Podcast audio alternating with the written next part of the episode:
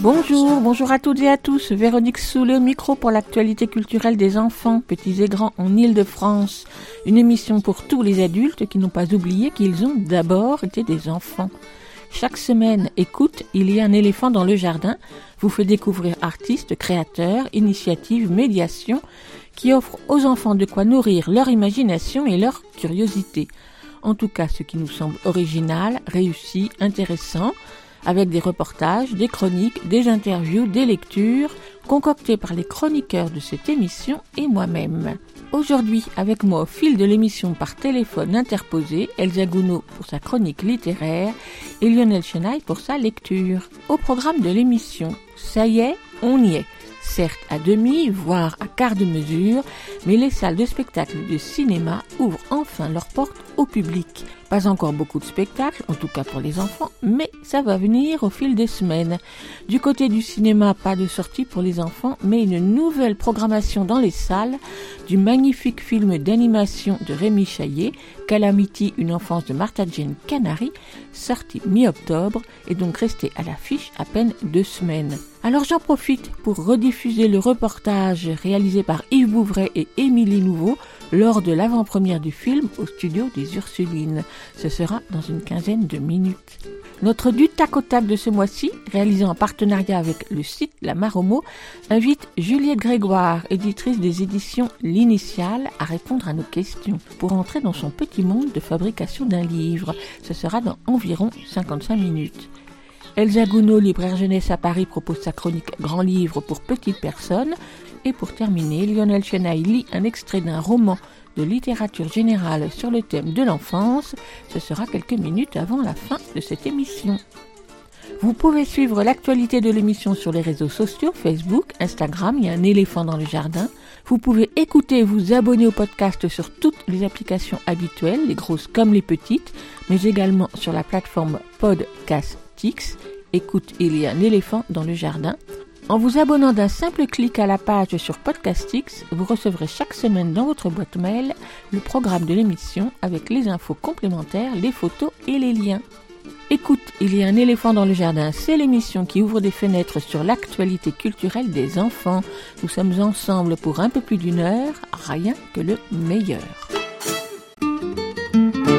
Écoute, il y a un éléphant dans le jardin. eh. On commence l'émission avec une nouveauté discographique pour les enfants, 20 chansons et berceuses du monde, un livre disque qui vient de paraître aux éditions Joyvox.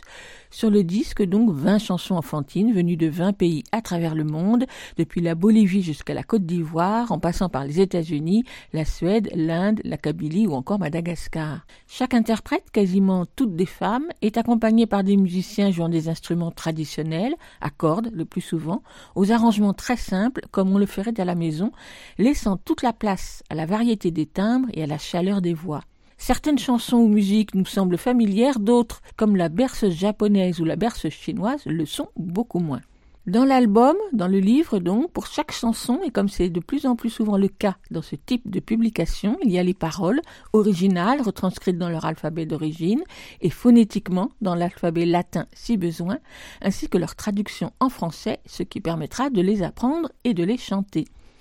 Petit plus pas inintéressant, l'interprète, qui se présente par son seul prénom, témoigne en quelques lignes de la place qu'a joué cette chanson dans son enfance, accompagnée de quelques infos sur les instruments de musique. Certes, c'est succinct, mais ça éveille la curiosité.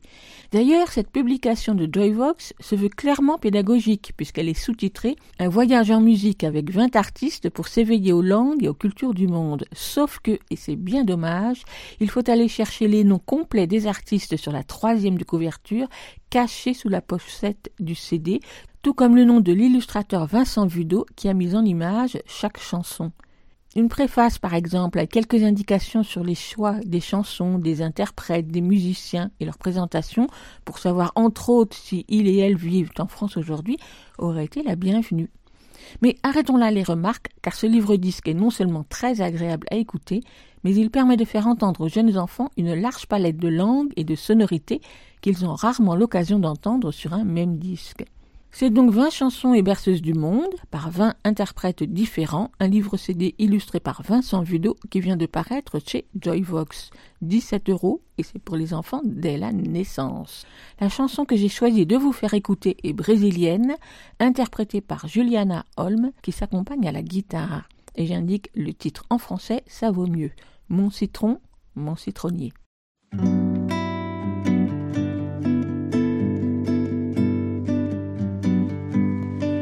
Meu limão, meu limoeiro, meu pé, meu pé de jacarandá. Uma vez esquindolele, o lele, uma vez esquindolalá.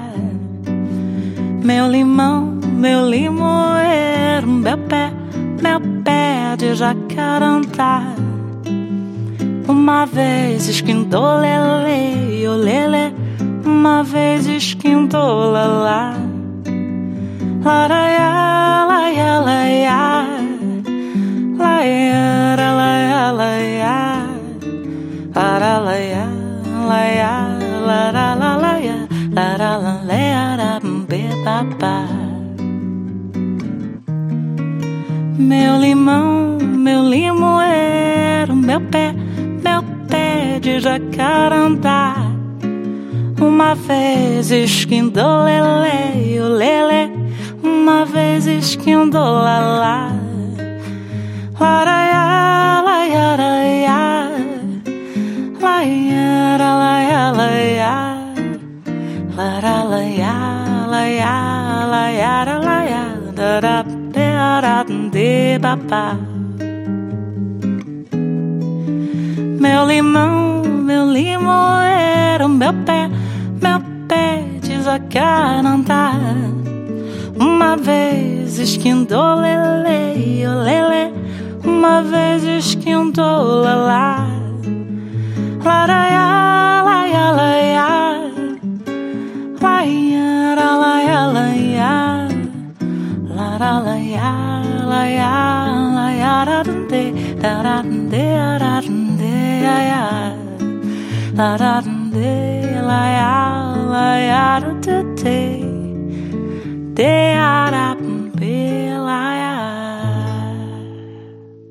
Mon citron, mon citronnier, chanson populaire brésilienne, extraite de 20 chansons et berceuses du monde, paru chez Joyvox. Donc ça y est, enfin les salles de spectacle, les théâtres, les cinémas réouvrent enfin et vont pouvoir accueillir le public, programmer peu à peu spectacles et films qui ont été empêchés des mois durant. Du côté des enfants, quelques spectacles à l'affiche à vous recommander. J'avoue que je ne les ai pas encore vus, mais je sais déjà que je vais m'y précipiter. Par exemple, pour voir Moby Dick, une adaptation du célèbre roman par la compagnie Plexus Solaire dirigée par Ingvild Aspeli. Ce spectacle était programmé dans le cadre de la Biennale des Arts de la Marionnette, organisée par le Mouffetard Théâtre des Arts de la Marionnette, qui a malheureusement été annulé, mais quelques lieux partenaires ont pu sauvegarder des spectacles tels le Montfort Théâtre dans le 15e arrondissement. Il accueille donc Moby Dick du 19 au 29 mai. Sur scène, sept acteurs, une cinquantaine de marionnettes, des projections vidéo, une baleine grandeur nature. Le spectacle promet d'être grandiose. C'est pour les enfants plutôt grands. Le spectacle dure presque deux heures. Au théâtre de la Cité internationale dans le 14e arrondissement, du cirque à voir en famille cette semaine jusqu'à lundi prochain. Fractal, écrit et mis en scène par Fanny Soriano. Voici comment est présenté le spectacle sur le dossier de presse. Ici, le cirque est vu comme le point de rencontre de plusieurs déséquilibres. Répondant au mouvement cyclique de paysages tantôt hostiles, tantôt accueillants, les corps souples des cinq acrobates s'enroulent, s'entrechoquent, bousculent le désordre des choses. C'est parce qu'ils savent réinventer sans cesse les liens qui les unissent qu'ils deviennent capables de concevoir les délicats équilibres susceptibles de redéfinir leur place dans la nature. À voir le teaser, le spectacle fractal s'annonce plutôt très beau. Il dure une heure et il est joué jeudi, vendredi, samedi à 19h, mercredi, dimanche, lundi à 17h au théâtre de la Cité internationale, boulevard Jourdan, dans le 14e arrondissement de Paris. Il est bien entendu recommandé de ne pas traîner pour réserver les jauges, c'est-à-dire le nombre de places disponibles dans les salles, étant, comme vous le savez, fort réduites. Et puis à Ivry, au théâtre Antoine Vitesse, Le Monde est rond, un conte musical, d'après le livre de Gertrude Stein par la compagnie Même les Anges, Christian Germain, pour les enfants dès 9 ans et pour les bien plus grands aussi.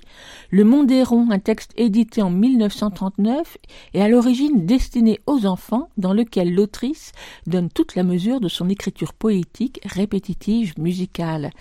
Le spectacle, lui, est mis en scène par Christian Germain et interprété par la poétesse et comédienne Laurence Vielle, le musicien Vincent Granger et la comédienne chanteuse Jeanne Carillon.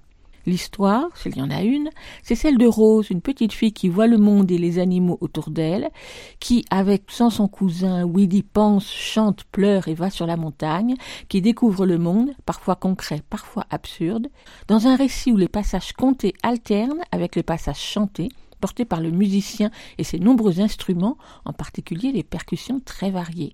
Là encore, je n'ai pas encore vu le spectacle sur scène, mais à visionner la captation vidéo qui en a été faite, le récit de Gertrude Stein prend ici une dimension épique et surtout pleine d'une poésie envoûtante, captivante, parfois teintée d'humour.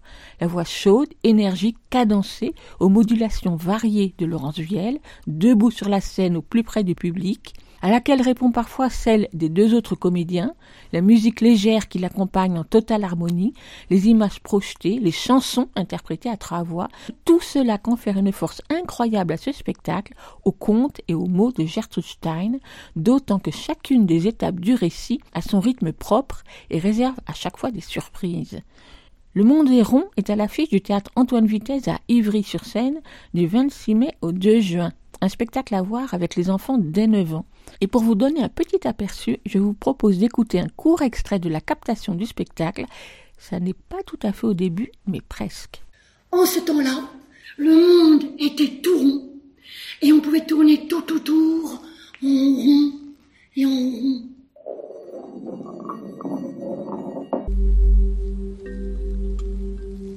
Rose avait deux chiens. Un grand chien blanc qui s'appelait Amour et un petit chien noir qui s'appelait Pépé. Le petit noir n'était pas à elle, mais elle disait qu'il l'était. Il appartenait à un voisin et il n'avait vraiment jamais aimé Rose et il y avait une bonne raison à ça. Quand Rose était jeune, maintenant Rose avait 9 ans et à 9 ans on n'est plus jeune, non Rose n'était pas jeune, quoi qu'il en soit un jour quand elle était jeune et que petit Pépé était avec elle, elle lui ordonna de faire quelque chose. Rose aimait bien donner des ordres à tout le monde. Du moins, c'est ce qu'elle aimait faire quand elle était jeune. Maintenant, elle avait presque 10 ans, donc maintenant, elle ne donnait plus d'ordre aux autres. Mais là, elle le fit. Et Pépé refusa de faire ce qu'elle lui ordonna. Il ne savait pas ce qu'elle voulait lui faire faire. Mais même s'il l'avait su, il n'aurait pas voulu le faire. Personne n'est d'accord pour faire ce que quelqu'un d'autre lui ordonne de faire. Et donc, Pépé ne le fit pas. Et Rose l'enferma dans une pièce. Pauvre petit Pépé. On lui avait appris à ne jamais faire dans une pièce ce qui devait être fait dehors. Mais il était si nerveux d'avoir été laissé là tout seul qu'il le fit, pauvre petit pépé. Quand on le laissa sortir, il y avait beaucoup de gens, et pourtant petit pépé ne s'y trompa pas. Il fit son chemin parmi toutes les jambes, jusqu'à ce qu'il trouva celle de Rose, et là il se dressa, lui mordit la jambe, et puis s'enfuit. Et personne, vraiment personne, ne pensa à l'en blâmer. Il ne mordit jamais plus personne, mais il ne salua plus jamais Rose, et Rose continua à dire que Pépé était son chien, bien qu'il ne le fût pas. Ainsi, elle pouvait oublier qu'il refusait de la saluer. Si c'était son chien, il n'avait pas à la saluer, et tout allait bien. Mais Rose le savait, et Pépé le savait aussi. Ah, ça oui, ils le savaient tous les deux. Rose et Amour, son grand chien blanc, aimaient être ensemble. Ils chantaient des chansons ensemble. Voici les chansons qu'ils chantaient. Amour buvait son eau, et alors qu'il buvait, cela faisait comme une chanson, comme une jolie chanson. Et alors qu'il faisait cela, Rose chantait sa chanson. Voici sa chanson à elle.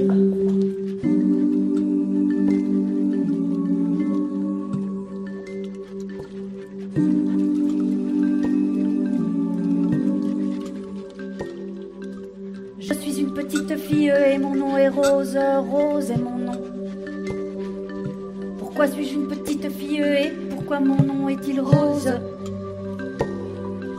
Et quand suis-je une petite fille et quand mon nom est-il rose? Et où suis-je une petite fille et où mon nom est-il rose?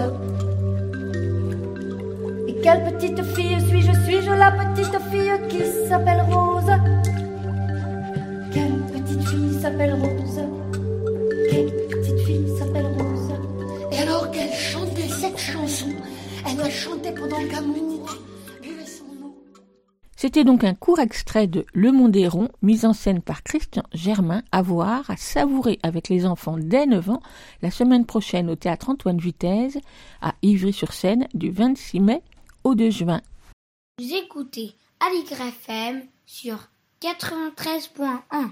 Vous l'écoutez à l'IGRAFM 80 C'est reparti également pour les salles de cinéma, lesquelles n'ont pas oublié les enfants, même si pour l'instant de nouveaux films ne sont pas encore à l'affiche. Mais parce qu'à sa sortie en octobre dernier, on n'a pu le voir seulement que deux semaines sur grand écran, et parce que cette semaine, c'est pour ainsi dire sa nouvelle sortie, programmée dans plus de 200 salles en France, je vous propose de poser à nouveau les projecteurs sur le film d'animation de Rémi Chaillet, Calamity, l'enfance de Martha Jane Canary, avec la rediffusion du reportage réalisé par nos deux chroniqueurs cinéma de cette émission, Yves Bouvray et Émilie Nouveau, lors de l'avant-première au studio des Ursulines à Paris, que dirige Émilie Nouveau depuis quelques mois maintenant.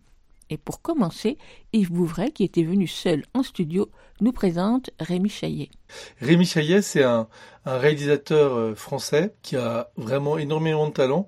On se rappelle de lui parce que c'est lui qui avait fait euh, Tout en haut du monde il y a quelques années. euh, Et là, il revient avec Calamity, une enfance de Martha Jane Canary, qui est le film qui a obtenu tout simplement le cristal du meilleur film d'animation dans le plus grand festival du monde, Annecy, cette année, donc en 2020.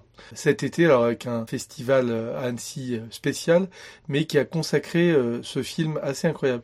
Rémi Chaillet, euh, il a commencé comme illustrateur, euh, il a découvert l'animation euh, un peu par hasard, mais il a eu un, coup de foudre pour ce médium, cette technique, et il a décidé de se, se l'approprier en faisant une école d'excellence qui s'appelle la Poudrière. Il y a très très longtemps, il en a été diplômé en tant que réalisateur d'animation. Et il a travaillé euh, avec euh, Tom Moore euh, sur Brendan et le secret de Kells. Il a travaillé pour Jean-François Laguioni sur l'île de Blackmore, sur le tableau aussi. Il a fait ses armes comme réalisateur sur ses longs métrages en travaillant soit au storyboard, qui est la, bande dessinée animée du film, avant qu'il soit réalisé, soit au layout, c'est-à-dire la, mise en place très technique mais très importante de préparation du long métrage d'animation. On est vraiment très très heureux de Calamity et de cette belle sortie. C'est euh, un, un véritable coup de cœur pour plein de raisons. D'abord pour l'histoire, évidemment, hein, de cette Calamity, euh, qui est revisitée de façon euh, brillante par euh, Rémi Chaillet et ses acolytes scénaristes, il va en parler tout à l'heure. Aussi, et de façon incroyable, par l'esthétique du film, des couleurs absolument incroyables. On est dans le Grand Ouest américain et l'esthétique du film qui est portée donc aussi par les acteurs, par la musique. Il y a un tout c'est un travail d'équipe ce film, hein, comme le dit euh, Rémi Chaillet, d'une production euh, qui est exigeante, Maybe Movie, d'un distributeur qui l'est euh, tout autant, GBK Film. Et donc on écoute tout de suite la bande-annonce. Allez Hey Hey Hop, hop, hop, hop Martha Jane, c'est quand qu'on arrive? Bientôt, quand on arrivera en Oregon, les chariots s'arrêteront et on se construira chacun une vraie maison. À vous les canaris Accrochez-vous les enfants. Calme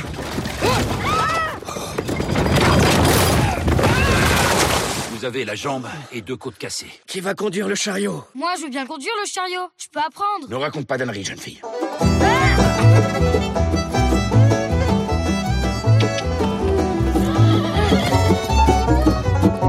Qu'est-ce que tu fais avec ce pantalon Bah, c'est pour les chevaux. Quelle calamité Je ne tolérerai jamais une telle tenue dans notre communauté.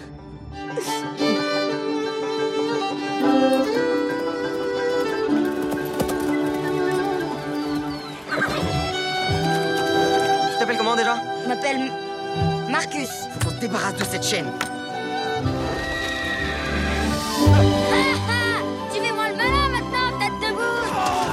rarement vu une fille aussi mal élevée. C'est pas une fille. La petite dame aura peut-être du travail pour deux orphelins. Moi, je peux passer. Non, c'est trop dangereux.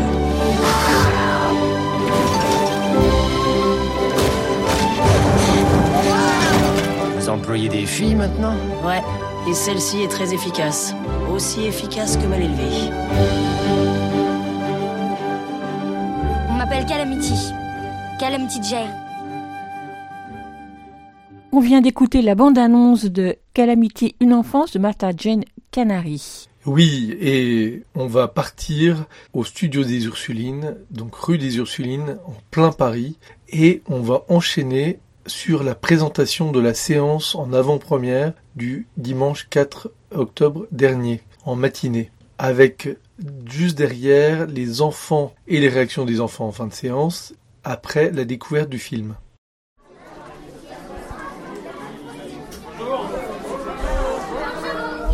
Je suis, je suis Rémi Chaillet, je suis, je suis le réalisateur de- du film que vous allez voir.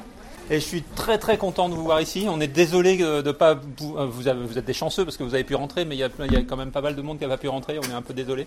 Euh, c'est un film qui a nécessité 5 ans de travail. D'abord, on, fait, on écrit le, le scénario. Vous m'entendez jusqu'au fond? Oui. C'est mieux avec le micro Euh, Qu'est-ce que je disais? Oui, c'est 5 ans de travail. D'abord, on écrit, euh, on écrit, on écrit un scénario avec Fabrice et De Costil et Sandra Tosello. On est trois à écrire l'histoire. Et puis on le propose à Henri et, Claire qui sont, qui sont ici, qui sont les producteurs. Et eux, leur, leur métier, ça va être euh, à la fois de nous accompagner pour faire le meilleur film possible, et puis aussi euh, d'aller chercher les financements pour faire ça, et puis d'organiser tout, tout- le bazar. Et puis au fur et à mesure, ça monte. Après, on, a, on, a, on fait ce qu'on appelle un storyboard ou un animatique. C'est on fait un- une sorte de brouillon du film qui dure exactement la durée du film avec, euh, avec tous les dessins, sauf que c'est des dessins qu'on fait très rapidement en noir et blanc, comme ça au crayon.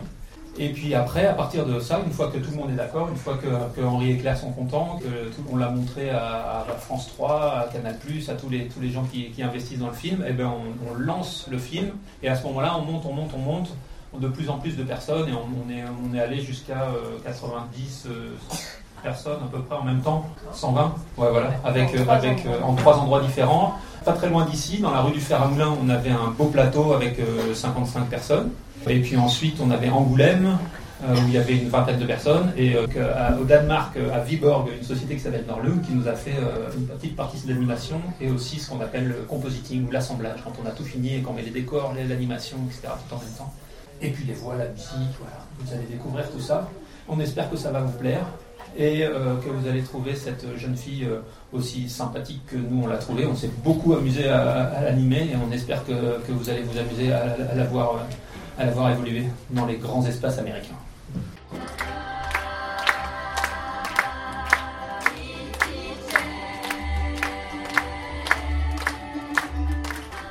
C'était bien. Elle faisait bien du cheval. J'ai trouvé qu'il était génial. C'est l'histoire d'une- d'une fille qui décide complètement de devenir indifférente des autres parce qu'elle en a marre qu'on se moque d'elle. J'ai trouvé ça génial. Absolument génial. Je recommande à tous les enfants qui ont plus de 6 ans de le voir parce que c'est génial. Bah, moi j'ai trouvé ça génial parce que cette, que cette fille elle décide, elle, est- elle décide de ce qu'elle veut faire même si elle n'a pas vraiment le droit. Donc elle est, elle est éprise de liberté. Donc je recommande ça à tous les enfants qui aiment vraiment la liberté. C'était génial ce film. C'était bien parce qu'il y avait beaucoup d'aventures. Moi, je l'ai trouvé très très bien parce que parce que moi j'aime bien faire du cheval.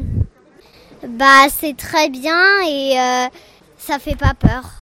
Alors la, séance était incroyable, les réactions étaient vraiment. euh, J'ai pas eu euh, besoin d'aller vers les enfants, c'est les enfants qui sont venus au micro pour dire et témoigner de leur enthousiasme absolu pour Calamity et pour ce personnage et ce film incroyable. Je vous propose d'écouter maintenant euh, un extrait qui est un peu après la première moitié du film, qui est un extrait sonore. On n'entend pas vraiment de dialogue. On entend beaucoup de sons, de bruits, de cavalcades, de poursuites. C'est parfait à la radio pour ne rien divulgacher.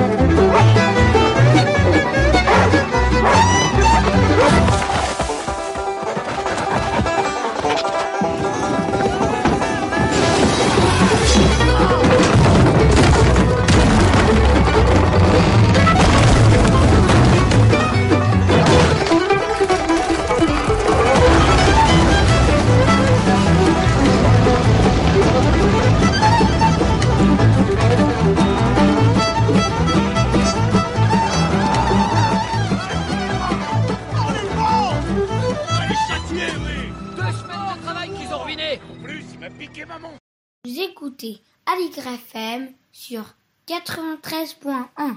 Vous l'écoutez, Aligre FM 84 Donc on vient d'entendre un extrait de Calamity, une enfance de Martha Jane euh, Canary, donc un film réalisé par Rémi Chaillet. Yves, euh, après la séance, vous avez rencontré euh, Rémi Chaillet avec Émilie? Oui, on a rencontré euh, Rémi Chaillet. On a eu la chance de passer du temps avec lui euh, pour lui poser des, des questions sur le film, sur ses influences à tout point de vue narrative, esthétique et technique parce que tout ça, c'est un tout en fait pour réaliser un, film de cet acabit. Et ça nous a intéressé avec Émilie de poser toutes ces questions à, Rémi Chaillet. La première question qu'on lui a posée, c'est qui est ce personnage de Calamity? Et évidemment, euh, l'en- l'enjeu du traitement de ce personnage et de, et de cette histoire, pourquoi euh, Calamity? C'est une femme euh, qui s'habille en homme. C'est- vraiment son personnage et sa réputation. C'est comme ça qu'on la connaît dans, les BD de Lucky Luke, euh, par exemple. Même si on peut pas la, ré- la réduire complètement à ça, quand on creuse un petit peu, on s'aperçoit que c'est en fait une femme qui euh, s'amusait, enfin qui un jour s'habillait en homme, un jour en femme. Enfin voilà, elle, traversait en permanence cette barrière de la représentation. Et donc euh, quand j'ai appris qu'elle avait fait avec ses parents la route de l'Oregon, et je cherchais une idée d'un second film. Je me suis dit ah mais oui, euh, mais oui si son père a un accident, du coup ça fait que cette gamine euh, qui est pas a priori contestataire de son statut de jeune fille, quoi, la situation la plonge dans la vie des garçons. Et donc euh, une fois qu'elle découvre la vie des garçons, les activités qu'elle peut faire, le galop, le chevaux, conduire la liberté qui va avec la vie des garçons, tout d'un coup, elle a du caractère, elle refuse de rendre cette liberté. Mais il y avait un potentiel très fort parce qu'à la base c'était pas quelqu'un qui elle-même avait envie de devenir un garçon. Voilà, je me suis dit c'est cette situation de, en plus de, de convoi de chariot, moi qui m'intéressait aussi, qui, déclenche mon imaginaire. Et donc voilà, j'ai proposé assez rapidement à Claire et à, Fabrice de Costil et Sandra Tosello qui sont les co-scénaristes de se lancer là-dessus et on l'a présenté à Henri Magalon et Claire Lacombe de Maybe Movies et ils ont dit banco, on y va.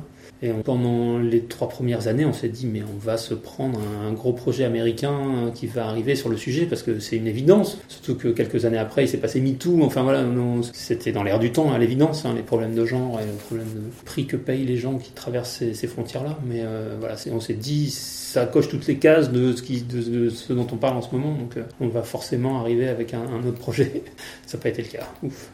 L'écriture, alors comment est-ce que vous avez appréhendé, parce que c'est tellement riche et tellement foisonnant, comment ça s'est construit euh, pas à pas Est-ce que vous êtes revenu sur la copie euh, C'est deux ans d'écriture euh, pure en no script et un an, même si ça s'overlappe un peu, c'est un, an de, storyboard, d'animatique quoi. Cette, cette, phase qu'on fait en animation qui consiste à filmer le storyboard, à mettre des, son maquette dessus, à, à mettre de la musique, un peu de, un peu de bruitage, pour avoir une idée de, du rythme du film, pour pouvoir se projeter dans un film euh, avant de le fabriquer.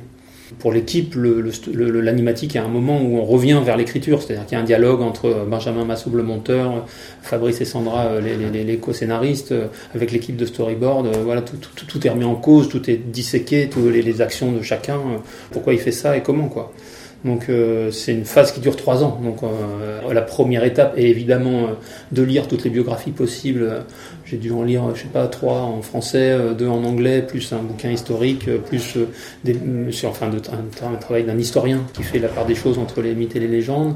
J'ai lu des bouquins sur les femmes dans, le Grand Ouest. J'ai lu The Oregon Trail de Parkman, qui est, un, des journalistes qui suivent un, convoi comme ça durant, les, six mois où ils vont vers la- vers l'Oregon.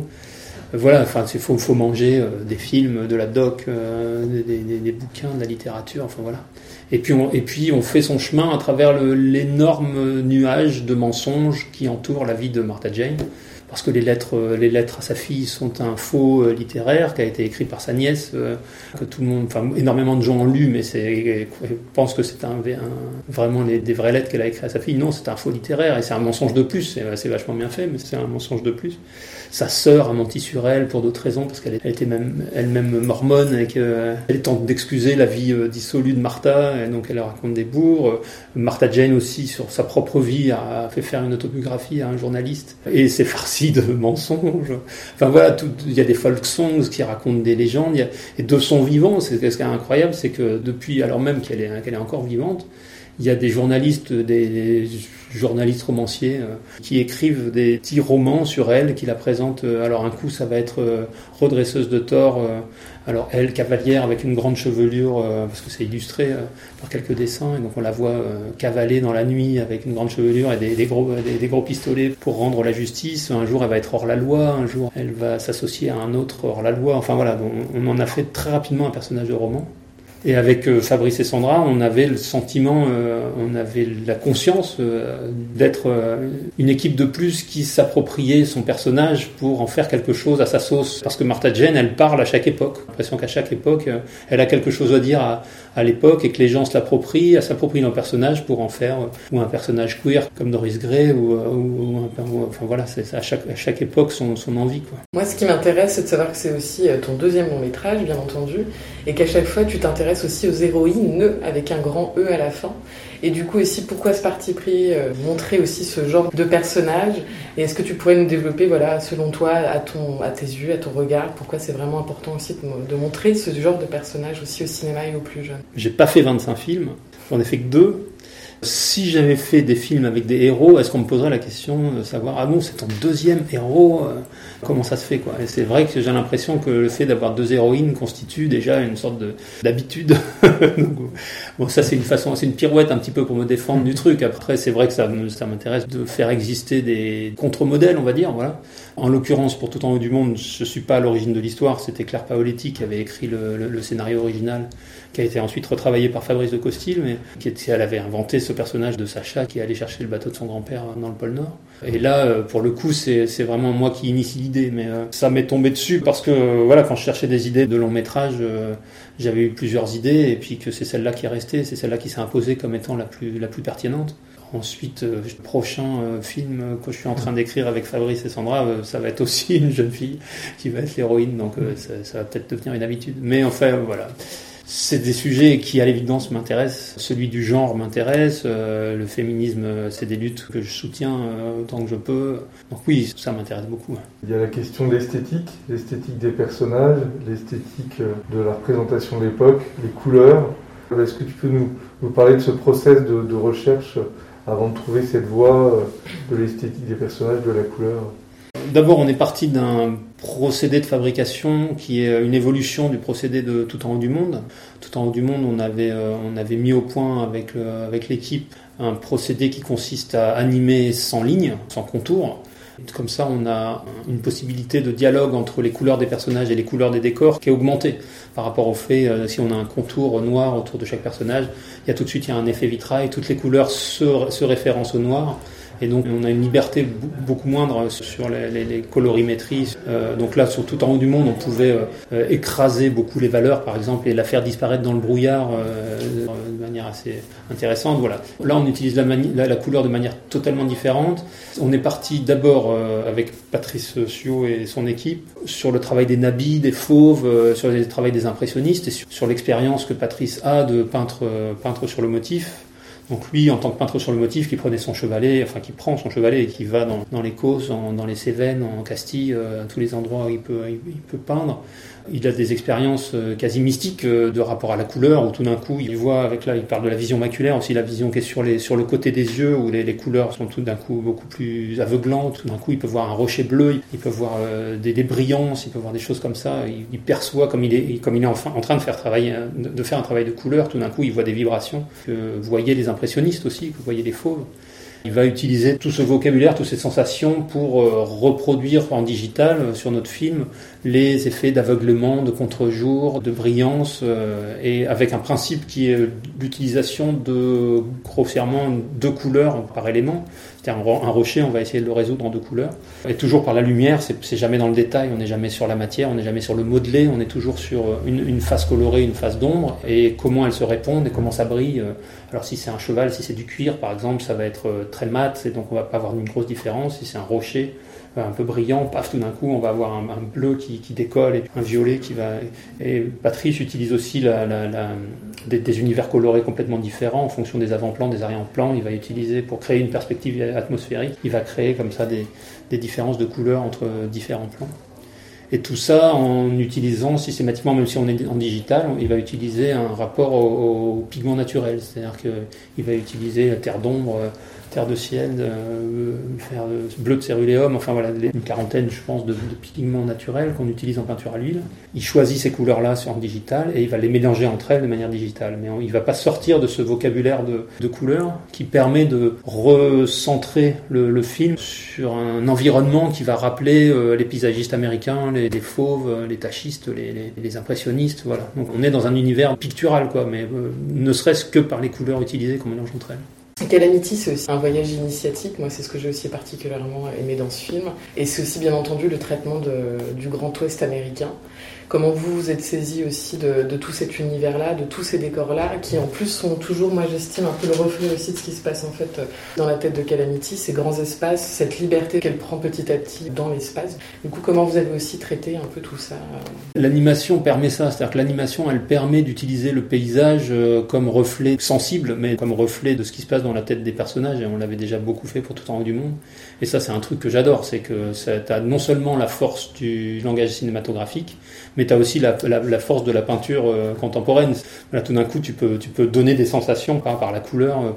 Donc, euh, c'est pour ça que j'adore ce, médium, quoi. Et après, sur le, le côté paysage, ça n'a pas été forcément simple. C'est-à-dire que euh, moi, j'ai vécu une grosse frustration sur le pilote, avec les décors duquel j'étais pas à l'aise.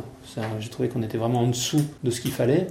Et du coup, avec Patrice, on a utilisé une très belle résidence à Cyclique, à Vendôme, pendant deux mois, où on est parti avec l'idée de prendre la mesure de ces paysages-là. Donc on a travaillé sur des paysages très larges, des grands tableaux, euh, sans vraiment réfléchir en termes de production, de résultat final, mais avec l'idée de prendre la mesure de ce que c'était que le vocabulaire graphique qui était nécessaire de mettre en place pour euh, rendre le gigantisme de ces paysages-là. Et c'est pas évident parce que c'est des plaines, c'est des plaines plutôt plates, donc il faut arriver à créer de la distance, à créer un intérêt. Et donc on est évidemment parti sur les nuages assez rapidement, qui sont un des éléments qui va donner l'espace. Mais pas seulement, on est parti aussi sur une façon de dessiner les herbes brin par brin, qui soient dans, dans, pareil, dans des reflets, dans des choses comme ça. Et puis ensuite, on a travaillé avec une équipe de layoutman qui font les décors en noir et blanc, et ensuite une, équipe de décorateurs qui travaillaient euh, la couleur, qui avait beaucoup de talent, et on s'est régalé, euh, on s'est beaucoup régalé avec ça. Par rapport à, aussi à l'écriture, il y a un nombre de personnages assez conséquent. Donc c'est quand même un challenge narratif euh, de cette histoire qui est assez complexe, qui est très riche. Ça a été un peu une gageure quand même de créer en fait tout cet univers de, portraits et, d'assurer cet équilibre des portraits par rapport à ce grand ouest américain, cette traversée de... C'est un truc qu'on fait beaucoup à l'animatique. D'une part, on pousse autant qu'on peut avec Fabrice et Sandra les personnages, leurs équilibres, les grands équilibres des personnages, le pourquoi Abraham et ce personnage si raide, qu'est-ce qu'il représente, l'ordre, le respect des traditions, le patriarcat, mais pourquoi il a sa part d'ombre, sa part de lumière? C'est pas un personnage qui est simplement un clicheton d'un homme sévère. Ça va un peu plus loin que ça. Il a, il a, il a sa part de fragilité. Voilà. Bref, on essaie de travailler des personnages qui soient riches et l'animatique, avec cette spécificité de l'animation, où, on, peut monter le film avant de le fabriquer, ça nous permet d'aller dans des réglages assez fins sur les personnages secondaires et sur les personnages que sont par exemple le père. Je pense à Eve aussi, la, gamine qui accompagne l'allié de Martha dans le convoi, qui est un personnage qu'on a dû re-régler comme ça un, petit peu finement pour pas en faire une nunuche où on aurait eu Martha qui aurait eu toutes les qualités et puis autour d'elle des, gamines qui soient que des cruches. Quoi. Donc on essaie de, de régler comme ça tous ces éléments de façon à et c'est vrai que là, on a, une, galerie de personnages qui est d'autant plus large qu'on a ce qu'on voit, qu'on a imaginé comme un village. C'est vraiment une vie de village, et sauf que c'est un village sur roue, et que le paysage change en permanence autour d'eux. Et d'autant que le paysage change, d'autant plus ils s'accrochent à leur tradition. Et on en a fait une communauté très marquée sur le plan visuel, où les hommes sont habillés en noir avec des larges chapeaux, ils sont souvent debout, en mouvement, et les femmes sont souvent assises dans des tâches quotidiennes, à l'intérieur du cercle des chariots, pour essayer de créer un, vo un, vocabulaire visuel qui permette de mettre de manière évidente la barrière des, du genre en place dans cette communauté. Et puis une, une, Martha qui, elle, va traverser ce cercle, va, va sortir, va re-rentrer, va changer de costume, va transgresser les codes de représentation et va devenir la paria de cette communauté-là. Vous écoutez Aligre FM sur 93.1. Vous l'écoutez Aligre FM 80 c'était notre dernière question à, Rémi Chaillet que nous avons rencontré pour l'avant-première du film au studio des Ursulines le, dimanche 4 octobre dernier.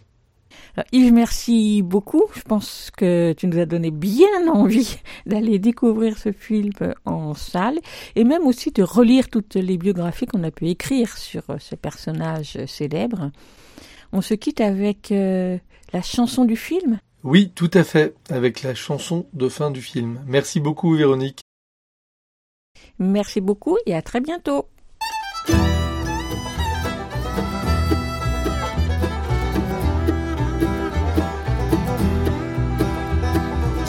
Cailloux, j'ai mordu la poussière, j'ai les genoux écorchés, mais je vis au grand air. Tu me cherches, tu me trouves, mais je fais que passer. Chercheur d'or, chien errant, prends ton chapeau sur moi. J'ai attrapé des pouces, les aiguilles en ragoût, mon cheval s'est pris les pieds dans une toile d'araignée. On a tout dit sur moi, qu'est-ce qui est vrai, qu'est-ce qui est pas. Moi-même, je ne le sais pas. Calamity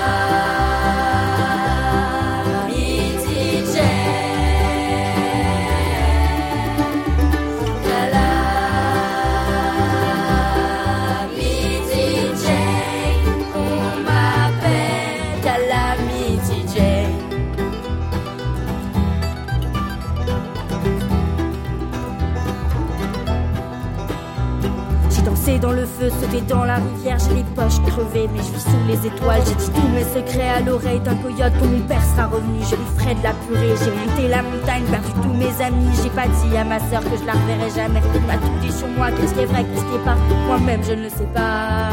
Calamity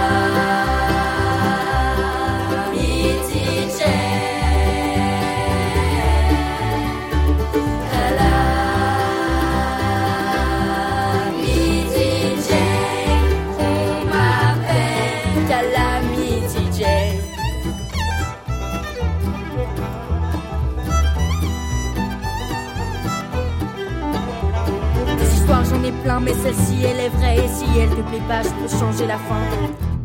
J'ai coupé les moustaches d'un puma. J'ai grandi dans un grand pensionnat. J'ai gagné la lune au poker. Et je l'ai perdu en plongeant dans la rivière. J'ai dansé avec un Cherokee. J'ai épousé un soldat musicien. J'ai chanté dans un grand opéra.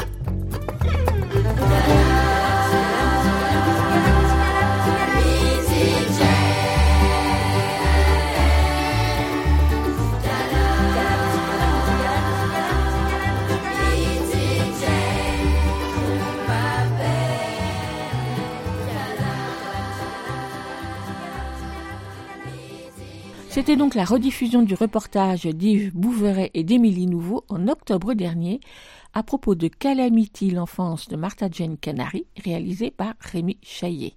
Pour cette nouvelle sortie, le film est à l'affiche dans de très nombreuses salles, alors profitez-en. Écoutez Aligraphem 94. Un éléphant qui se balançait sur une toile, toile, toile, toile d'araignée. C'était un jeu tellement, tellement amusant que tout d'un coup, bada, boum! Pas d'éléphant dans les pages dans les albums que je vais vous présenter maintenant, mais deux albums dans lesquels les jeunes narrateurs réfléchissent beaucoup. Qu'aimez-vous le plus au monde? Pour la petite narratrice de tout ce que j'aime, il n'y a pas de doute, c'est sa fenêtre, à travers laquelle elle observe le monde changer, tandis que sa fenêtre, elle, reste identique. Cette fenêtre est ce que j'aime le plus au monde, dit-elle, à part la confiture d'abricot que fait sa grand-mère. Oui, la confiture d'abricot est ce qu'elle aime le plus au monde, à part ses chaussures qui ont des lumières qui scintillent. Et ainsi de page en page vient s'ajouter un autre objet qu'elle aime le plus au monde. Rivière, crayon rouge, frites bien sûr, livre, ourson, pour enfin se terminer, certes de façon un peu conventionnelle je trouve, sur toi, c'est-à-dire sa mère, qu'elle s'est aimée pour toujours. Mais pourquoi pas? Car ce qui est intéressant dans cet album, et qui lui permet d'échapper à la mièvrerie, c'est la façon dont cette petite fille parle de ce qu'elle aime le plus au monde, là, à cet instant T, alors qu'elle devine déjà que les sentiments ou les désirs peuvent évoluer, que les choses peuvent disparaître ou s'user, et d'autres au contraire rester stables, que les gens peuvent changer, elle comme sa mère, mais que oui, elle l'aime vraiment le plus au monde. L'autrice, Marie Murphy, a l'art de trouver les mots qui racontent cela en toute simplicité aux enfants de 4 ou 5 ans. Les illustrations de Zhu Qiangliang, réalisées à l'aquarelle, ont ce côté un peu désuet qui rappelle les images d'Hélène Oxenbury ou de John Burningham et autres illustrateurs anglais, avec cette façon si émouvante et si juste de dessiner les enfants, leur corps avec ses rondeurs, leur manière de courir, de s'asseoir ou d'attraper des objets. Les couleurs diluées dans des teintes très douces, les nombreux détails dans les images et surtout la variété des plans et des cadrages, plans larges, gros plans, plongés, vus de dessus, rendent cet album très joyeux. Tout ce que j'aime, écrit par Marie Murphy, illustré par Zhu Liang, traduit de l'anglais par Chung Langye, paru aux éditions Hongfei en février dernier. Il coûte 14,50 euros et il est pour les enfants des 4-5 ans. Écoute, il y a un éléphant dans le jardin. eh. Dans C'est secret ce que j'écris d'Arnaud Tiercelin et qui vient de paraître aux éditions de l'Initiale, un petit garçon découvre combien écrire tous les mots et les phrases qui se bousculent dans sa tête peut être libérateur. La colère accumulée, les gros mots qui ont pris l'habitude de se transformer en coups, en griffures, en moqueries, depuis qu'hier son père lui a donné un carnet. Le jeune narrateur les écrit tous, sans relâche, sans exception, dans son carnet qu'il garde bien caché à l'abri des regards. C'est une histoire entre lui et lui. Et déjà il devine que ce carnet et tous les mots qu'il continuera d'écrire dedans vont lui permettre de mieux dominer son agressivité et de retrouver peu à peu la confiance de ses camarades à l'école. Rien de démonstratif dans cet album et pas de psychologie non plus. Si cet enfant est rempli de colère, on ne saura pas pourquoi. Une façon de dire au jeune lecteur que toute colère est légitime. Il faut juste trouver le bon moyen de l'exprimer. Pour cela, Arnaud Tiercelin a composé un récit court, léger, poétique et imagé, auquel les illustrations de David Vanadia font écho en mettant en scène ce qui se passe dans la tête du petit garçon. Réalisée en aplat, dans une gamme très restreinte de couleurs où domine le bleu, elles viennent ajouter à la poésie de ce texte. L'album C'est secret ce que j'écris d'Arnaud Tiercelin et de David Vanadia, qui s'adresse aux jeunes enfants dès qu'ils savent écrire, est édité par les éditions L'Initiale, une maison d'édition créée et dirigée par Juliette Grégoire, qui nous l'avait présenté lors d'une interview en décembre 2019. Elle invite les enfants à réfléchir aux questions philosophiques, mais pas seulement, qu'ils peuvent se poser, avec des albums qui ouvrent à l'échange avec les parents et les adultes autour d'eux. À l'occasion de la parution de cet album, je vous propose de retrouver Juliette Grégoire dans notre du tac au tac du mois de mai. Chaque troisième mercredi de mois, depuis septembre dernier, c'est le jour de notre du tac au tac, une pastille sonore à écouter sur le site de la Maromo, le site sur l'actualité de la littérature jeunesse, animé par Gabriel Lucas et qui est réalisé par mes soins avec la complicité de Lionel Chenaille. Autour d'un livre pour enfants, Gabriel lui interview par écrit l'un ou l'autre des auteurs ou autrices, tandis que du côté audio, pour du tac au tac, je pose quelques questions pertinente ou impertinente à l'un ou l'autre créateur de ce livre et sans intervenir. Ces questions et leurs réponses sont comme une sorte d'invitation à entrer dans son petit monde de fabrication, d'inspiration et de création, à découvrir les hauts et les bas qui mènent d'une idée de départ à la réalisation d'un livre pour les enfants. Du tac au tac en écoute sur le site de la Maromo ainsi que sur mon récent podcast intitulé Cultivons les enfants, disponible sur toutes les plateformes d'écoute habituelles ainsi que sur la plateforme Podcastix. Et tout de suite, c'est Juliette Grégoire qui répond à notre du tac au tac de ce mois. Du tac au tac. Du tac au tac. Du tac au tac, du tac au tac, du tac Une au tac, pastille du tac au tac, sonore. De Véronique Soulet. Juliette Grégoire est éditrice pour la jeunesse. Elle a créé les éditions L'Initiale il y a 13 ans pour inviter les enfants à réfléchir et à débattre. Elle publie 4 à 6 albums par an qui abordent avec simplicité des questions philosophiques. Elle est également autrice de plusieurs albums. À l'occasion de la parution en mai 2021 de l'album C'est secret ce que j'écris d'Arnaud Tiercelin, illustré par David Vanadia, Juliette Grégoire répond à notre du tac au tac.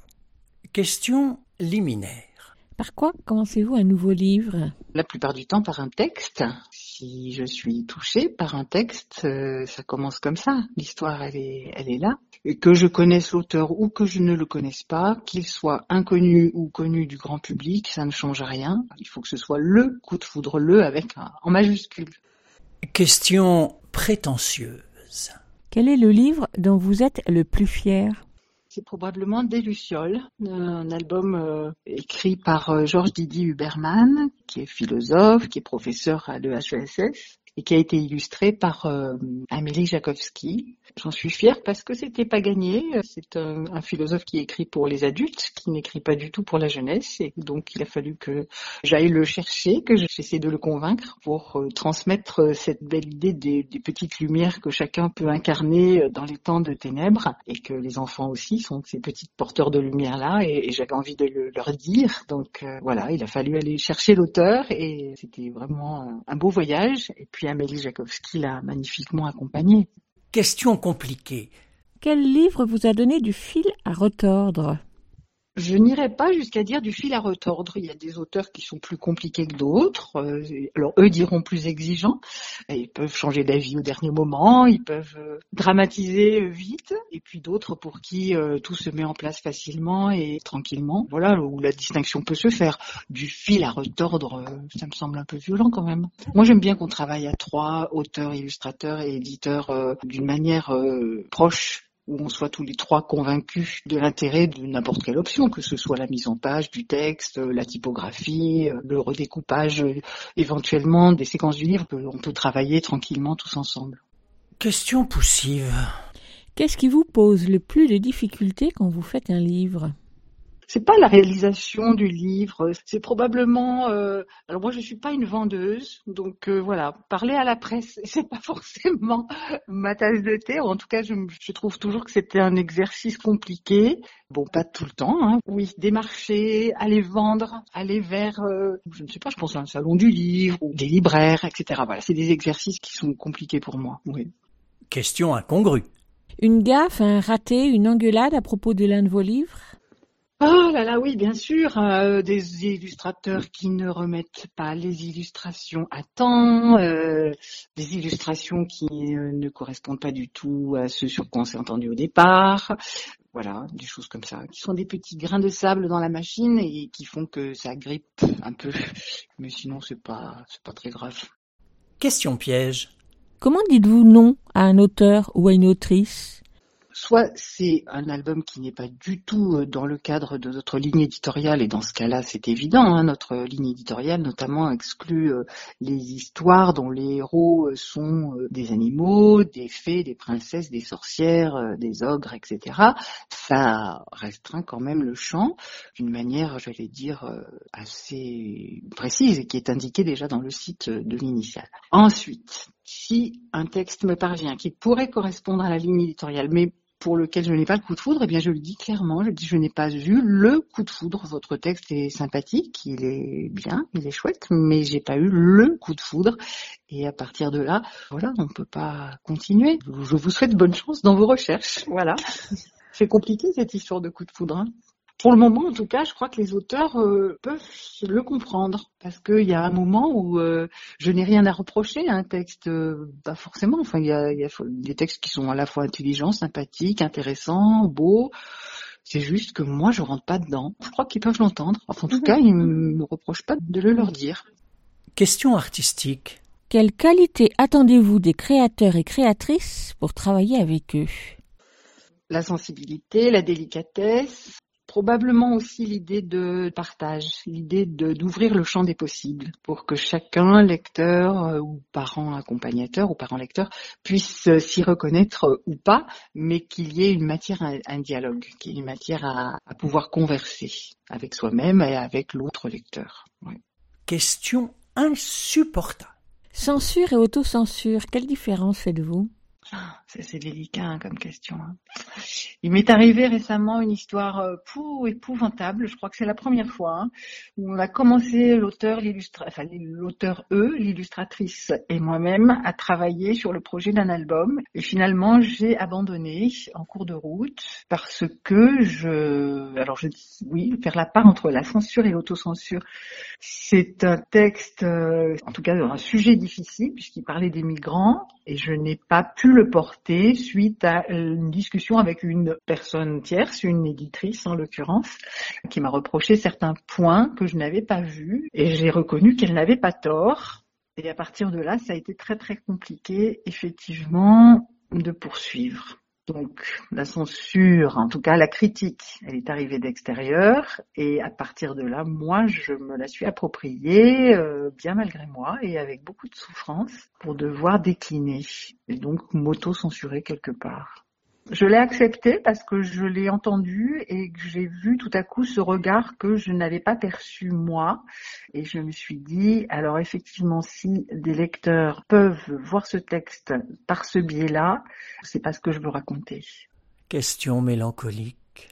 Quel souvenir gardez-vous de votre premier livre pour les enfants? Alors, le premier livre que j'ai publié, c'est un livre qui s'appelle L'Otard dans le grand cycle, qui parle de la mort et de la mort d'un enfant. Donc, euh, wouhou, on y allait euh, gaiement. Et il se trouve que euh, cet album, à ce moment-là, je, faisais de l'autodiffusion, hein, j'avais pas de diffuseur, je débutais, c'était vraiment les, trois premiers livres que j'ai publiés, ils sont sortis en même temps. Et une amie me les achète, et le soir, elle lit Lothar à son enfant, et le lendemain, je vais au téléphone et je lui dis, tu sais Peggy, peut-être qu'il faut attendre un peu avant de lui lire Lothar, parce que quand même, euh, c'est un sujet euh, peut-être un peu rude. Pas attends qu'il te pose la question, euh, que vous ayez un chat qui a disparu, ou un chien qui est mort, enfin je sais pas. Et elle me dit ah bah c'est incroyable parce que on l'a lu hier soir et il me l'a redemandé trois fois. Une semaine après elle m'a rappelé, elle m'a dit écoute tous les soirs il me le redemande et on le lit trois fois tous les soirs. Et là j'étais séchée parce que je m'attendais pas du tout à ça et je me suis dit bon bah c'est qu'il a donc trouvé effectivement là un angle de pensée, euh, une vision qui l'intéressait et il il s'est approprié à sa façon. Donc ça c'était chouette. Ouais. Question mesurée. Qu'est-ce qui est le plus important pour vous? La qualité de l'objet livre ou que le prix de vente ne soit pas trop élevé? Qu'il soit beau, c'est plus important. Mais je crois qu'on peut faire des choses belles et, pas forcément euh, onéreuses. Hein. C'est pas parce qu'on rajoute du doré ou du papier vélin qu'on aura euh, un objet euh, encore plus beau. Ça, c'est une question que je me suis posée tout de suite euh, au début en, en, créant la maison, en me disant euh, alors finalement, est-ce que je fais des livres à couverture souple, à couverture reliée Comment j'ai envie de les voir? Et ce que j'avais envie, c'est qu'ils se transmettent peut-être même de génération en génération. En tout cas, dans une fratrie, ça oui, qu'on puisse les garder précieusement, les relire des années peut-être plus tard et qu'ils soient toujours lisibles et qu'ils ne partent pas en lambeaux. Donc il faut que ce soit un peu solide, un peu costaud. Et puis euh, ça s'est fait comme ça. Question nostalgique. Quel est le livre que vous relisiez sans cesse quand vous étiez enfant? C'est des livres de Varja Lavater qui sont des livres sans texte, juste avec des illustrations presque abstraites, des taches de couleurs, des ronds, des triangles, des carrés. Et puis elle reconstruit comme ça euh, les contes de notre enfance classique, mais d'une manière presque abstraite et follement élégante. Et, enfin, c'est superbe, quoi. C'est un travail magnifique. C'est des bouquins qui avaient été édités par la Fondation Meg euh, à Saint-Paul-de-Vence. Ça, je les ai lus et je les ai relus. Question concrète. Quels sont les trois objets qui définissent votre lieu de travail? Le bureau de mon arrière-grand-père sur lequel je travaille. Et puis mes écrans d'ordinateur, ça c'est impossible de s'en passer. Et puis une bibliothèque, bien sûr, ouais. Une question sérieuse. À quel moment avez-vous su que vous feriez ce que vous faites aujourd'hui? Quand j'ai eu 40 ans. Ouais, quand j'ai eu 40 ans, je me suis dit que plus personne n'allait m'embêter désormais. Je l'interdisais. Voilà, tout simplement. Du tac au tac, du tac au tac, du tac au tac, du tac au tac, du tac au tac, du tac au tac, du tac au tac, du tac au tac, du tac au tac, du tac au tac.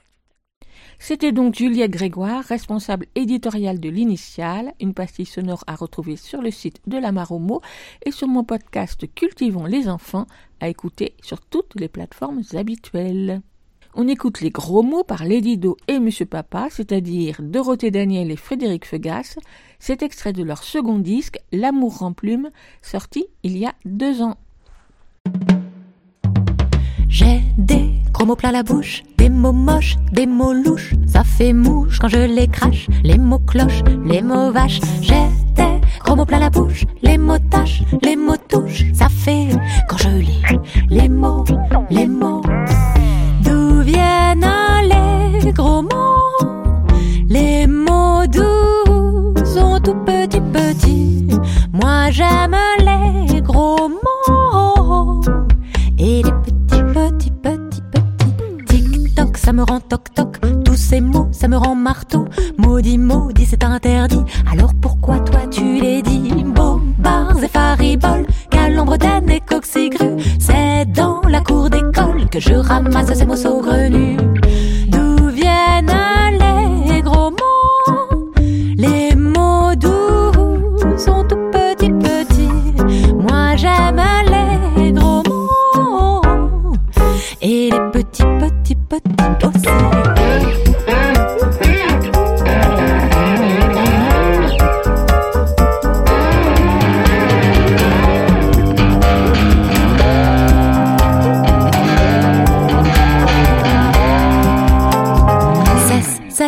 Il faut que je cesse ce chaos. Oh cacao, ces mots crus, sont incongrus. Promis, je ne les dirai plus. Dans la rue, je me remplis les poches de mots cracra, de mots croches. L'argot, c'est rigolo. Allez les gars, des gros mots à gogo.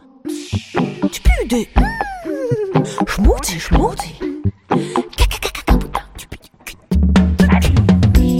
Tu pues des schmouti, schmouti.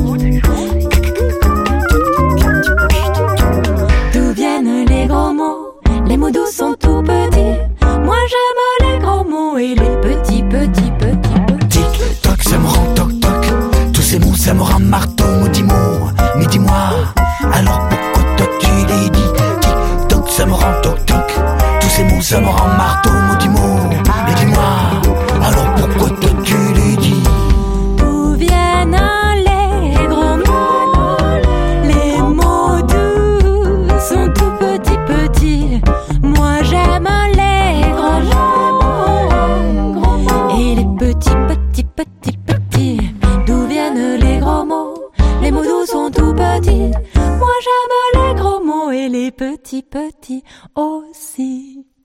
Vous écoutez Aligre FM sur 93.1. Vous l'écoutez à l'IGRAFM 80 Elsa Gounod est libraire spécialisée jeunesse à Paris et chaque semaine elle farfouille dans les rayons nouveautés de sa librairie pour nous proposer un livre pour enfants, un album, un roman ou une BD, c'est selon, dans sa chronique Grand Livre pour petites personnes. On l'écoute. Grand livre pour petites personnes par Elsa Gounod, libraire à Paris. Bonjour, aujourd'hui je vais vous parler du roman Le garçon qui croyait qu'on ne l'aimait plus d'Hervé Giraud, illustré par Émilie Gleason, paru récemment aux éditions du Seuil Jeunesse. Ce roman fait partie de la nouvelle collection Le Grand Bain, lancée à la rentrée dernière aux éditions du Seuil Jeunesse et proposant des romans illustrés pour les lecteurs à partir de 8 ans, sous forme de beaux livres à la maquette réfléchie et qui attirent l'œil. Réflexion intéressante pour amener à la lecture et passer en douceur des albums illustrés au roman, l'un n'excluant bien sûr pas l'autre. Ainsi, les choix des auteurs et particulièrement des illustrateurs sont très pertinents et parfois audacieux dans ce secteur du roman, en mettant en avant de vrais choix graphiques contemporains. La maquette et la présentation s'avèrent également très bien pensées et intéressantes, avec une vraie harmonie entre texte et illustration, tous deux forts et des détails ayant leur importance, comme de belles jaquettes américaines se dépliant en posters que l'on voudrait tous chez soi. Avec ce livre, j'ai d'ailleurs moi-même été attirée d'emblée par l'illustratrice, Emily Gleason, dont j'aime beaucoup le travail immédiatement reconnaissable. Cette formidable autrice et illustratrice a notamment fait la bande dessinée Tête drôle de coco, paru aux éditions Intrabile, un livre saisissant de finesse et d'humour sur un jeune garçon autiste pris dans une suite de conséquences en chaîne après un retard de son métro. Elle a également publié plusieurs albums jeunesse aux éditions Biscotto ou aux Fourmis Rouges et tout récemment Jean Schreck a peur des maisons, une bande dessinée jeunesse tout petit format à l'humour absurde et réjouissant dans la nouvelle collection Coco Comics des éditions L'Artichaut. Hervé Giraud est quant à lui auteur de nombreux romans jeunesse aux éditions Thierry Magnier principalement, dont l'histoire du garçon qui courait après son chien, d'une plume fluide, empreinte d'humour et d'un certain sens du décalage. Dans Le garçon qui croyait qu'on ne l'aimait plus, on suit Charlie, maintenant en CM2, qui se replonge dans son entrée compliquée au CP. Maladroit et prenant tout au pied de la lettre, il va d'impair en impair, chaque jour un peu plus exclu par les autres et lui-même, regrettant alors la joyeuse maternelle, jusqu'à développer une forme de phobie scolaire. Cette spirale infernale finira par se retourner en sens inverse, jusqu'à une pirouette finale réjouissante autour de son passage prochain au collège, qui s'annonce alors plus simple, car avec un bon copain, quoique pas forcément moins maladroit, mais d'une maladresse qu'il a depuis apprivoisée. Ce texte s'avère particulièrement fin, drôle, malin, tendre et très bien vu, dans cette expression d'un certain mal-être enfantin, de ce petit garçon un peu à côté de la plaque, qui ne comprend pas trop ce qui lui arrive, ni ce qu'on lui reproche, dans ce choc du passage à l'école primaire, faisant naître un sentiment de décalage avec les autres enfants, pour qui ce changement semble aller de soi. Il se retrouve alors projeté dans l'univers parfois cruel de l'école et de sa cour de récréation, où il ne peut se dépatouiller d'une bêtise non intentionnelle, devenant le début d'une spirale d'échecs dont il prend la mesure des conséquences sans en comprendre les causes. Qu'il est alors intéressant de traiter de la différence autour d'un personnage très attachant et finalement pas si déférent, plutôt rêveur, dans son monde ou en tout cas dans le monde vu de son prisme particulier, simplement pas vraiment dans le moule attendu socialement d'un enfant de son âge.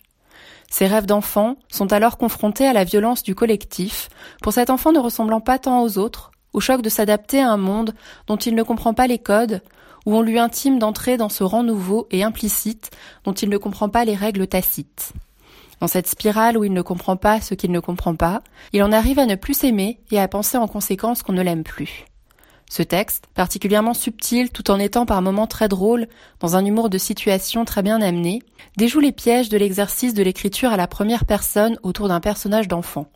J'ai ainsi souvent une certaine gêne à la lecture de romans jeunesse à la première personne, où le ressenti propre au jeu tombe à plat, car l'on peut sentir le côté adulte de l'auteur se mettant à la place d'un enfant de façon très artificielle.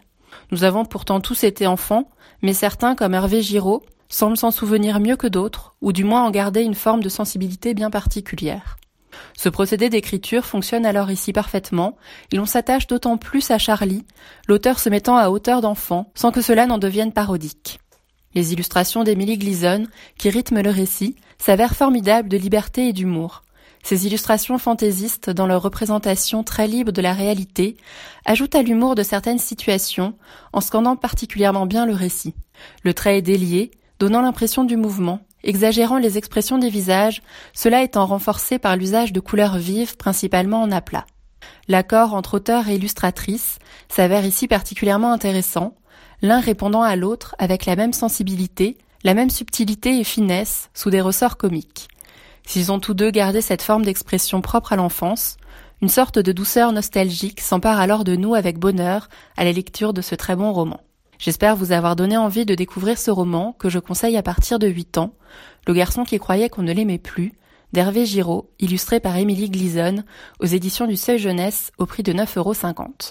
Moi, j'espère vraiment qu'Hervé Giraud et Émilie Gleason feront d'autres projets ensemble, tant le ton et l'équilibre trouvés entre eux deux est ici juste et touchant. Merci Elsa pour ce regard attentif sur le garçon qui croyait qu'on ne l'aimait plus d'Hervé Giraud. Un roman à découvrir de visu dans toute bonne librairie. Écoute, il y a un éléphant dans le jardin. On termine l'émission avec la lecture d'un extrait de littérature générale par Lionel Chenaille. Bonjour Lionel. Bonjour. Qu'est-ce que tu as choisi aujourd'hui? Alors aujourd'hui, j'ai choisi de vous lire un extrait d'un livre qui s'appelle Mauvaise herbe de Dina Abdallah. Mauvaise herbe, en fait, euh, c'est une histoire qui se passe au Liban. Ça commence en Beyrouth, à Beyrouth, pardon, en 1943. Et donc, le livre, ce sont les voix croisées du père et de sa fille dans un dialogue sur l'exil et sur la dislocation des liens familiaux, puisque la famille va quitter le Liban pour s'installer en France, mais sans le père qui, lui, ne fera pas le voyage. Voilà. moi, j'ai choisi, du coup, le tout début du livre, qui se passe donc en 1983 au Liban, à Beyrouth. On t'écoute.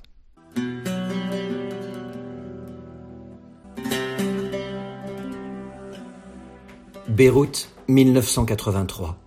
La main du géant est tellement immense qu'un seul doigt me suffit. Il me tend toujours le doigt au lieu de me prendre par la main.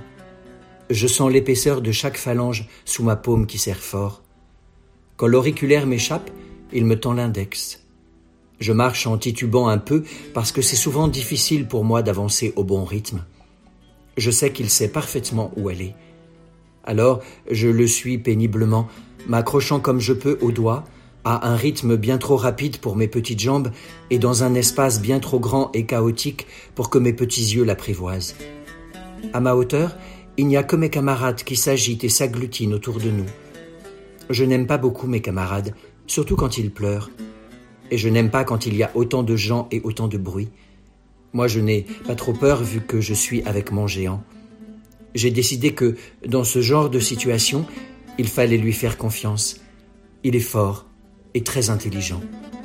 Quand le doigt m'échappe, je m'agrippe à un bout de tissu du pantalon qui couvre l'énorme cuisse. Il s'arrête alors et me tend de nouveau la main, l'auriculaire ou l'index. Il me dit parfois des choses que j'entends mal, alors je ne lui réponds pas. Mais ce n'est pas trop grave, on se parlera plus tard. Je me contente de m'accrocher à la main et je reste bien concentré pour ne surtout pas la lâcher. Je serre fort ce doigt, je sais que c'est important.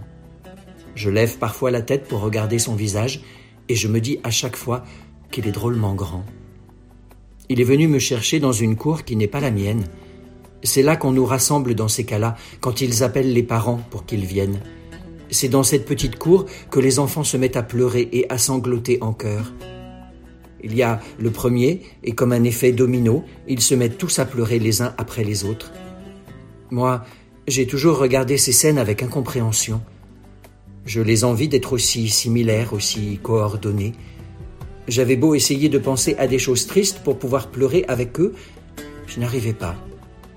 Non, moi, comme d'habitude, dès que les tirs se sont intensifiés, j'ai prié pour que ça dure assez longtemps pour inquiéter les professeurs. Je savais que plus le bruit était fort, plus les explosions étaient régulières et rapprochées, plus on avait une chance de rentrer chez nous. Je ne suis pas bête. Je sais qu'il se passe quelque chose, quelque chose de sérieux. Les adultes emploient un ton très solennel quand ils en parlent. Ils sont souvent très nerveux. Par exemple, ils n'aiment pas quand on achète des pétards et des feux d'artifice. Et quand ils en entendent un éclater, ils insultent parfois les gamins dans la rue. Moi, je crois que ce n'est pas si grave que ça, ces histoires de guerre, et je n'aime pas trop parler de ces choses-là. Ça ne me regarde pas, et puis je ne suis pas très doué pour parler des choses sérieuses. Aux premières détonations, personne n'a réagi dans la classe. C'est à peine si la maîtresse a arrêté de parler quelques secondes. Le bruit semblait encore lointain et irrégulier. Moi, je n'écoutais plus rien de ce qu'elle disait, et je priais ciel et terre pour que les tirs s'intensifient et que le bruit se rapproche. J'ai inventé une petite prière dans ma tête quand j'ai quelque chose à demander à Dieu. Mon Dieu à moi, pas celui des autres. Celui des autres, je ne l'aime pas trop.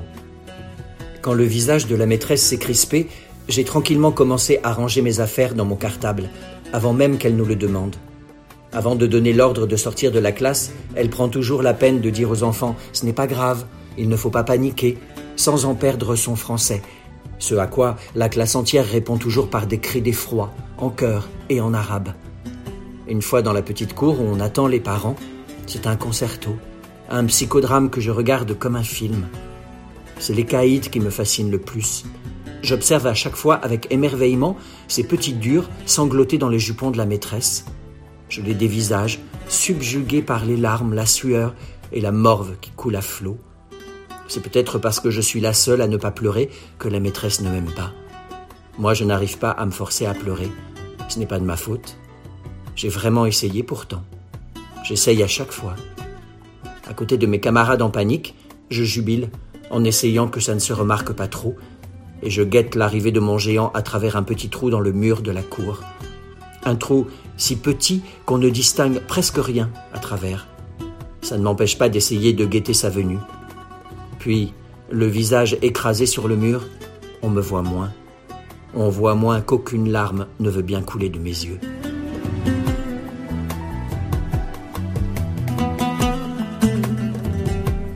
Merci Lionel. Tu nous rappelles le titre du roman? Ça s'appelle Mauvaise herbe de Dima Abdallah. C'est paru chez Sabine Vespesser, éditeur, en 2020. À la semaine prochaine. À la semaine prochaine. Écoutez, il y a un éléphant dans le jardin, c'est fini pour aujourd'hui. Nous vous donnons rendez-vous la semaine prochaine, même jour, même heure, même fréquence. En attendant, vous pouvez réécouter cette émission ou les précédentes sur votre application habituelle d'écoute de podcast ou bien sur Podcastix qui héberge ce podcast. En vous abonnant sur la page de Podcastix, vous recevrez chaque semaine dans votre boîte mail le programme de l'émission et toutes les références des livres, disques et autres informations dont nous avons parlé aujourd'hui. .org. À la semaine prochaine. À plus. À la prochaine. À plus. À la prochaine. À plus. À la prochaine. À plus. À la prochaine.